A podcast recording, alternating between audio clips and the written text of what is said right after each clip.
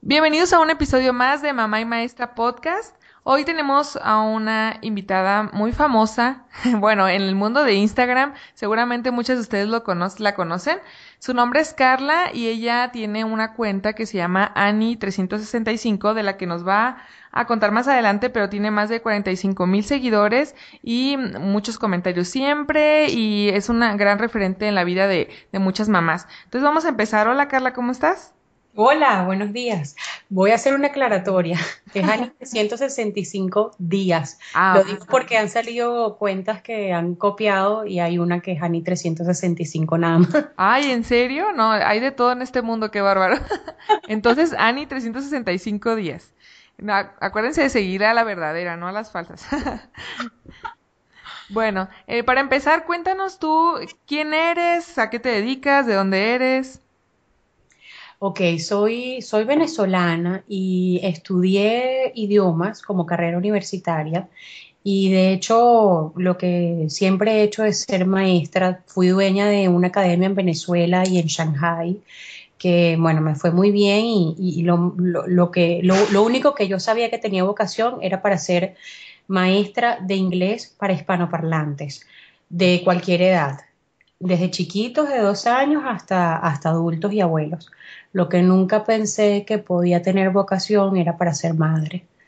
Y eso es lo que soy ahorita. Ahorita tengo un poquito paralizados mis proyectos, estoy viviendo en Los Ángeles con mi esposo y bueno, próximamente cuando ya los hijos estén un poquito más eh, arrancados, un poquito más independientes, vuelvo con mis proyectos de, Teacher Carlita, o sea, de la academia, pero aquí en Los Ángeles. Muy bien. Yo creo que muchas mamás se van a identificar con eso, ¿no? Que a veces ponemos en pausa como nuestros proyectos para dedicarnos a, a los niños, pero mientras vamos haciendo otras cositas, que es lo que hiciste tú. Entonces, cuéntanos cómo, cómo fue que te decidiste ponerla como esta cuenta de Instagram y de ir contando la vida desde la perspectiva de tu hija. ¿Cómo fue que, que se te ocurrió esto? Bueno, sabes que nunca he sido muy este, pegada a la tecnología, pero por necesidad, eh, cuando Anastasia, mi primera hija, nació, tengo una familia muy grande en Venezuela de hermanos, primos hermanos, tíos, entonces todo el mundo quería como estar al día y se me ocurrió el día que nació montar la, o sea, una foto de, de, ella en Instagram y al día siguiente la del segundo día y al día siguiente la del tercer día y cada día le empecé a poner día 1, día 2. Desde el principio la cuenta se llamó ANI 365 días. Era para que siguieran su crecimiento.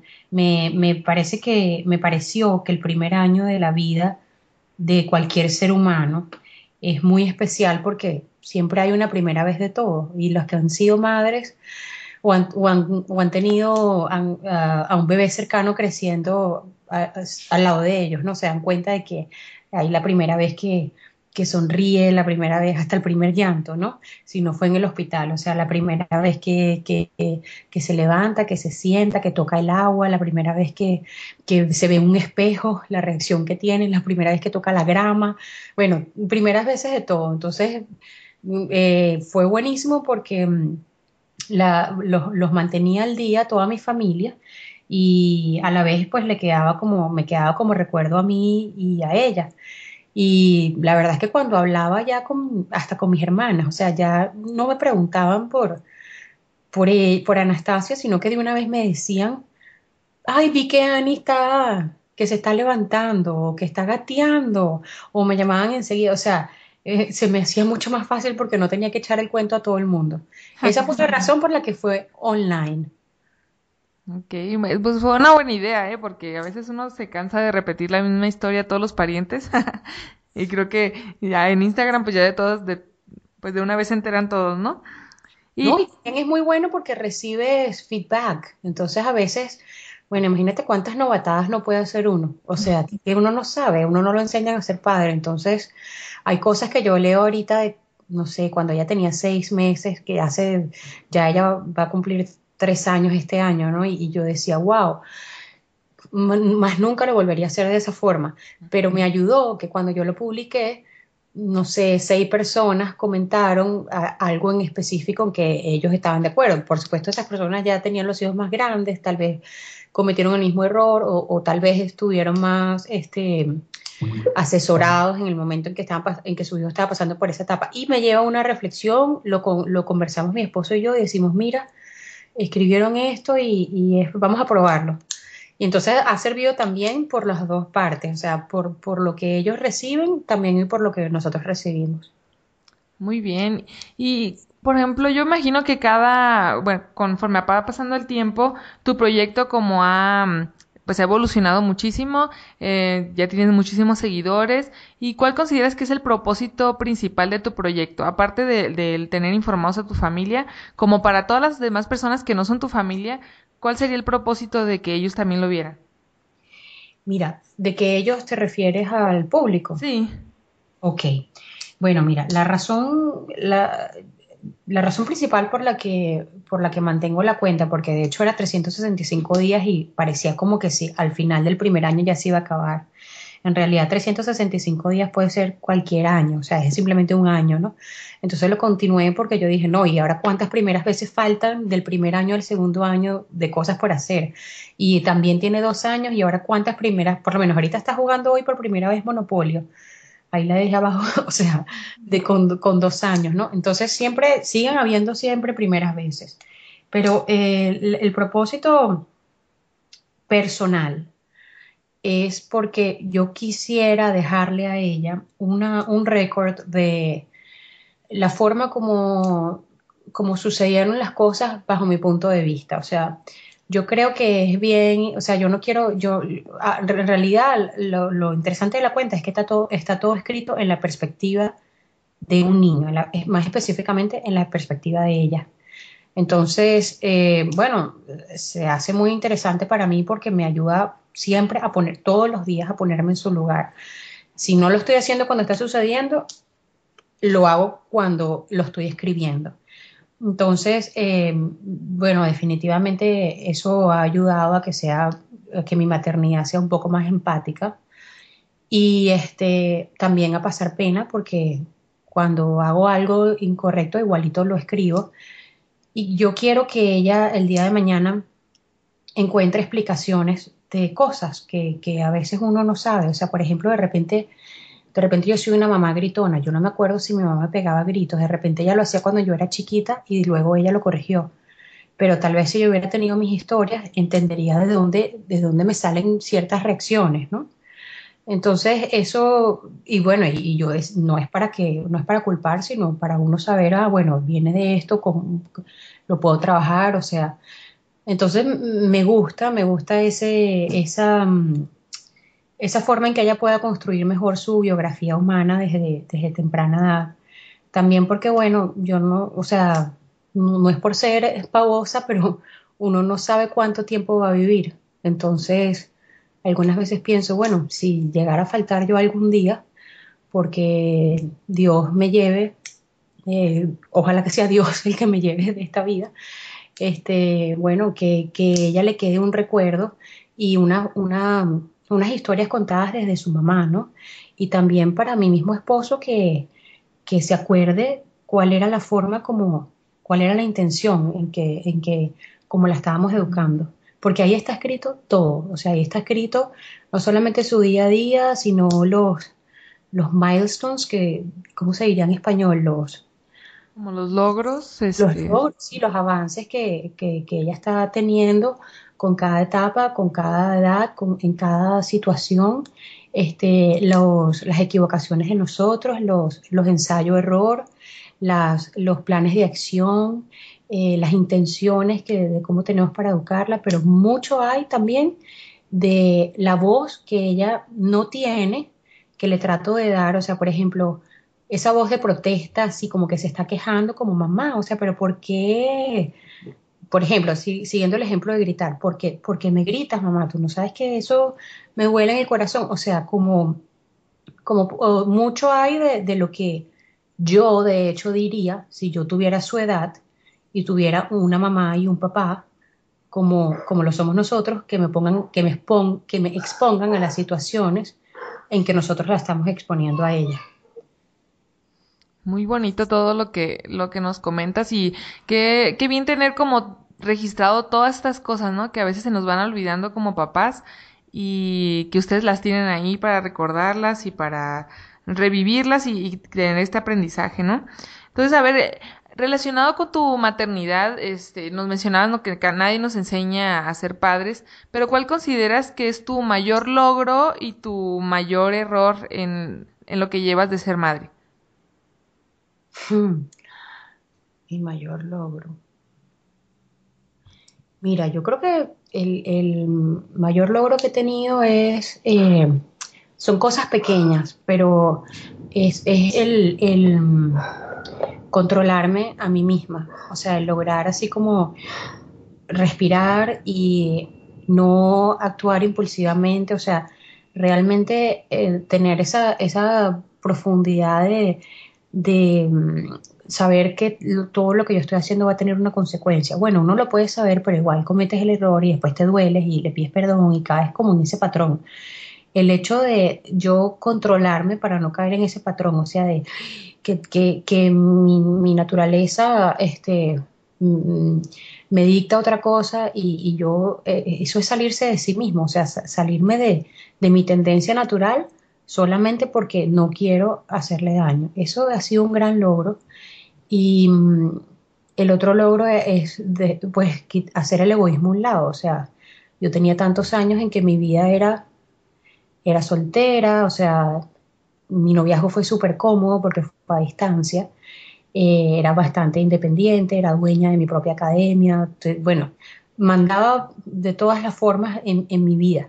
Era un pajarito suelto y luego, o sea, aceptar y entender y, llevar bien lo mejor posible en que le afectara lo menos posible a ella ese shock mío de que ese encuentro ¿no? con, la maternidad y con el puerperio. El puerperio es el tiempo que es después de que, de que uno tiene el bebé y esa realidad y ese, bueno, realmente fue un logro que, o sea, aceptar el, el momento, el presente y no luchar con eso y decir, es que no, o sea, yo ahora, ahora quiero ir a trabajar, o sea, ahora quiero no, o sea. Continúa contándonos ahora la, mayor dificultad que has enfrentado al ser mamá. Ok, bueno, estas esta preguntas me, a uno lo agarran fuera de base, uno de repente responde en el momento y después uno dice, oye, la verdad es que no, mi mayor logro ha sido este y, y mi mayor dificultad ha sido tal, pero en este momento lo que se me ocurre es, bueno, es que se parecen mucho los dos, o sea, la mayor dificultad fue este eh, luchar, o sea, luchar conmigo misma de que cada cosa tiene un, cada cosa tiene un tiempo, tiene un momento en la vida. Y que en este momento, o sea, que mi hija no iba a volver a, tener un año de vida o dos años de vida, o sea, eso, eso, eh, eh, uno tiene una sola oportunidad de hacerlo bien, esa es la verdad, o sea, puedes hacerlo bien cuando tengas siete años, pero otra vez cuando tengo un año no.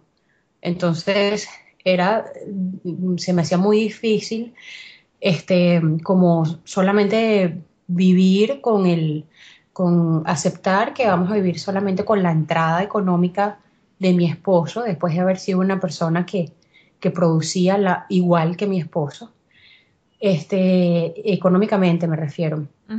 Pensar que, que, que, bueno, que eso implicaba quedarme en la casa, que, sabes, bueno, en Venezuela se ve mucho otro tipo de, maternidad eh, que en Estados Unidos. En Venezuela, bueno, que en Estados Unidos con, un buen trabajo de tu esposo. En Venezuela realmente, aunque tu esposo tenga un trabajo buenísimo y económicamente está bien, igualito tú tienes empleada doméstica, tienes niñera, sales, haces de todo y tienes tu hija al lado y tú realmente prefiero que sea como me tocó, pero yo no, yo no sabía que eso era mejor.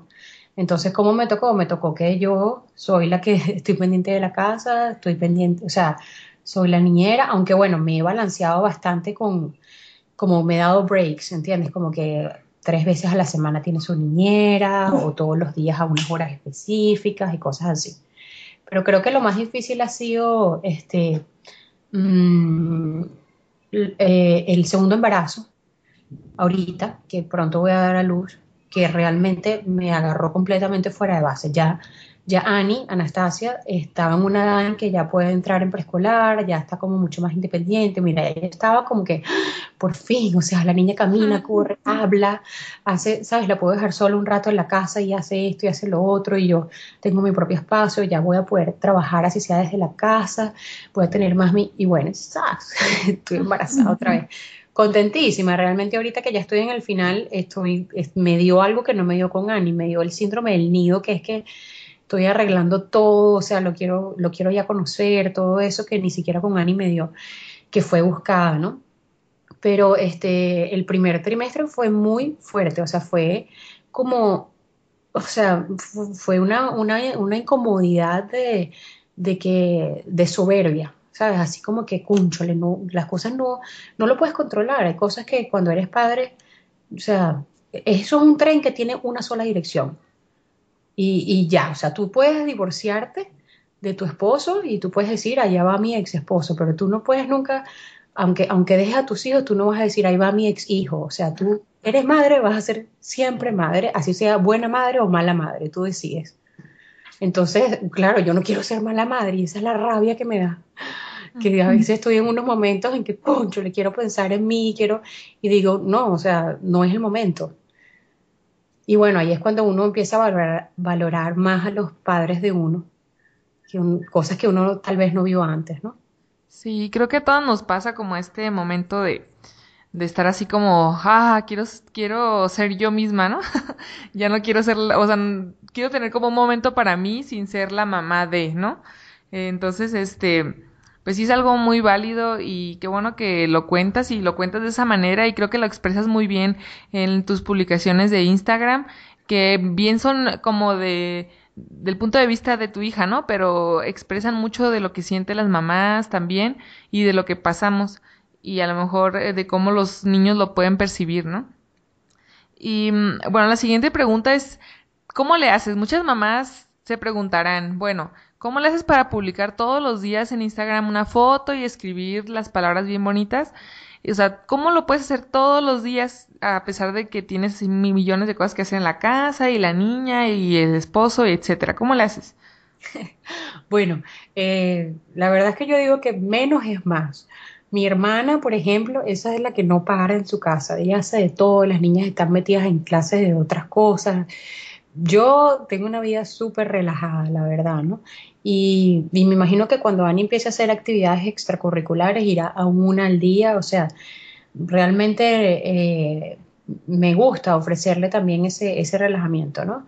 Y bueno, tengo mucho tiempo de, no de ocio, sino tiempo de espacios. Este, por ejemplo, tengo la ventaja, la ventaja, porque yo no sé si eso me va a pasar con Federico, que viene en camino, pero Anastasia tomó unas siestas de casi tres horas o sea, eso para mí es como que yo no sé el día que deje de tomar su siesta. Y, en ese momento, pues mi esposo no está, ella no está, y ahí no caigo en. A mí no me gusta que, ella me vea con el teléfono. Eh, a veces agarro un libro y lo pongo debajo del teléfono cuando ella se está quedando dormida, que quiere que esté sentada al lado de ella, y pongo el teléfono ahí. Y estoy utilizando el teléfono y ella piensa que estoy leyendo, ¿no? No quiero porque con qué moral después le digo yo que está limitada para usar el iPad o, la televisión o cosas así, ¿no? Y además de que, bueno, yo no sé que como esta generación es nueva, la de los niños que nacieron con el dedo listo para, para presionar eh, las cosas touchscreen, este, yo no sé qué va a resultar de esa generación, pero, mm, pero no, no, no sé, no sé si, si, vaya a ser bueno o malo, pero prefiero hacerlo con, mesura, ¿no? Con, con, con límite. Entonces realmente no dejo mucho que ellos me vean, eso quiere decir que ya por ahí tengo el tiempo limitado. Mi esposo tampoco, porque él es, él es, él es en contra de, él no le gusta cuando uno está reunido así en grupos de amigos o familia y ve que todo el mundo está con el teléfono, eso es típico. Pero es que la vida entera de uno ya está en el teléfono, o sea, no es solamente las redes sociales, sino el WhatsApp, cuando tienes familia a distancia, bueno, tienes grupos, este, luego tienes apps, estudias por ahí, lees por ahí, audiolibros, o sea, música, de todo. El GPS, o sea, es una cosa.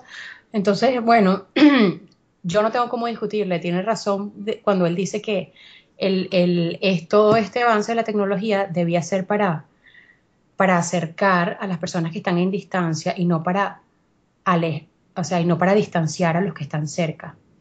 Entonces, realmente lo de acercar a los, que están en distancia funciona, porque yo tengo grupos de, con mi familia a distancia, amigos, y estamos todos los días al día. Pero lo de distanciar a los que están cerca es triste. O sea, si ese es el precio de que los que tienes aquí al lado no les vas a prestar atención porque estás respondiéndoles a otros, no tiene sentido. Primero, el prójimo, ¿no? El que, tu gente, tu casa. Entonces, bueno, ahí nada más me queda solamente dos opciones. O cuando voy al baño o cuando Anastasia está tomando su siesta. Y lo hago muy rápido. Ya tengo tanto tiempo que, o sea, soy experta en eso sí. O sea, los escritos me salen natural. Las fotos, bueno, ahí se ve la evolución. Las primeras fotos de ella eran horribles y ahí se ve cómo ha ido mejorando. Este, no, sé, me, me, encanta la fotografía, se me ha ido, se me ha ido desarrollando. Y la verdad es que yo le tomo la foto la mayoría de las veces con el celular y en el celular tengo un lentecito especial. Este es un iPhone y tiene un lentecito así especial y más o menos tengo una idea como los colores que quedan mejor, la luz, ese tipo de cositas y las fotos tienen que ser naturales porque a esa edad no le puedes pedir a un niño que pose y la verdad es que se pierde el encanto si le pides que pose, ¿no? Entonces ella está haciendo algo y yo rápidamente se lo capto y los videos, bueno, igual de la misma forma, ¿no? En estos días mi cuñado me preguntó que si yo la ponía a actuar, yo le dije, porque no sé si viste el video en que ella, yo, le, yo la mando a recoger unos zapatos flamenco y ella me dice, mamá, respira. Uno, dos, tres, respira. Eso me lo dice porque yo le he dicho eso a ella cuando siento que se va a poner brava, ¿no? Entonces ella dijo, nada, mi mamá se va a poner brava porque yo no tengo intenciones de, de recoger los zapatos. Eh, mi, mi, cuñado me dice, eso es, o sea, eso no puede ser que lo haya hecho así, yo juraba que la habías puesto a actuar. No, es todo natural, yo le saco una foto al día o un video al día y, y le hago el escrito. Este, hay veces que abro mi blog de notas y escribo rápidamente algo para acordarme de lo que quiero escribir algo que me dijo, algo que pasó que me, llamó la atención, que quiero que ella se recuerde el día de mañana porque es una anécdota cómica o, interesante o que yo me recuerde. Y luego ya cuando me siento, mira, máximo me tardo media hora entre que monto la foto, o sea, encuadrada. Antes siempre decían el día, día uno, día dos, hasta que cumplió dos años. Ya ahorita ya como no es todos los días, este, porque voy a empezar a hacer el de mi hijo, ya no puedo llevar dos al mismo tiempo. Entonces ya como que cada dos días, cada vez que haya algo, eh, o sea, relevante que contar, ¿no? Entonces, bueno, entre encuadernarlo, poner el, el número del día, hacer el escrito y responder comentarios, me podía tardar máximo 40 minutos. Responder comentarios, porque, conchale, la gente dedica su tiempo, a mí me encantaría a cada persona responderle. Entonces, cada vez que puedo, respondo. Y bueno, además hay gente que de verdad como que está esperando un consejo y tú dices, cúnchole, si lo tuviera enfrente, le explicaría todo esto, pero ya cuando sentarte a escribir te tardas, te tardas más, pero cada vez que puedo sí les, les respondo y bueno, no, me llama la atención que me pidan consejo, porque yo estoy igual que ellos, igual que ustedes. Estoy en un constante ensayo-error. O sea, no, no, no, no tengo la, la, la, verdad de mis manos, ¿no? Pero bueno, como me lo están preguntando, digo, bueno, por algo debe ser y voy a responder como si le hablara una hermana o una amiga, lo que en este momento yo diría, lo que no significa que en dos años eh, siga siendo lo que, lo que piense. Entonces, bueno, en total, realmente la conclusión es que lo hago cuando, cuando ella duerme más que todo y me tardo máximo media hora. De verdad que si me voy a tardar más, no lo hago. O sea, no lo hago, sino que hago media hora ese día y el día siguiente hago otra vez, otra media hora, para poderlo terminar. Y bueno, no me requiere mucho, como no son cosas que yo investigo para publicar, sino todo me, todo me nace a mí. Entonces es mucho más rápido. Sí, eso nos habla también de que tienes como tus prioridades bien, eh, bien ordenadas, ¿no? Porque a veces como eh, las mamás no logramos hacer cosas porque no nos organizamos o porque no como no tenemos estas prioridades bien bien puestas, ¿no? Entonces yo, yo noto con lo que tú me dices, ¿no? Que tú tienes tus prioridades, tus tiempos y todo, y la cuenta de Instagram, pues es importante, ¿no? Pero no es lo más importante de la vida. Y, y yo quiero que nos cuentes, mira, ahorita ya estamos finalizando esta entrevista, podríamos hablar muchísimo más, pero el tiempo es limitado. Pero me gustaría que nos dieras algunos tips para, pues yo sé que muchas mamás quieren como empezar un proyecto así parecido al tuyo, no, no así como la copia, ¿no? Pero quieren como hacer un diario en electrónico de las cosas que pasan con sus hijos y así, ¿no? Entonces, me gustaría que, que tú nos dijeras como qué les recomiendas, a lo mejor si tú tienes una app en el celular que te ayude mucho, eh, algún tip que le des a las mamás para que ellas también puedan hacer algo parecido. Mira, definitivamente sí lo recomiendo porque eso va a ser un recuerdo bellísimo para sus hijos, sobre todo los que tienen familia a distancia, es de muchísima ventaja. Y para, para uno mismo, o sea, porque seguro, y si es que a nosotros se nos van a olvidar cosas de aquí a 10 años. O sea, se nos van a haber pasado tantas cosas que, que vale la pena también para uno. Y realmente yo, yo utilizo solamente dos apps el efecto de los colores, yo ya Instagram está tan avanzado que ahí mismo lo cambio, pero ahí, o sea, sé que existe porque mi hermana lo usa y le queda muy bien y cuando yo lo he usado a mí me ha encantado. Hay Photoshop que no, no, no cambias los, Photoshop en app, que no cambias los, ¿cómo se dice? Los, los, se me fue la palabra, los features, o sea, los como los rasgos de la persona, no es que le vas a, hacer la nariz más delgada o la... No, solamente cambias los colores. O sea que si la foto salió muy oscura, la puedes poner más clara. Y ese me encanta y me gusta otro que, otro que se llama Photo Frame, que es donde yo siempre encuadro los, los videos y las fotitos y ahí le pongo día tal y día tal. Básicamente esos son los dos que yo uso.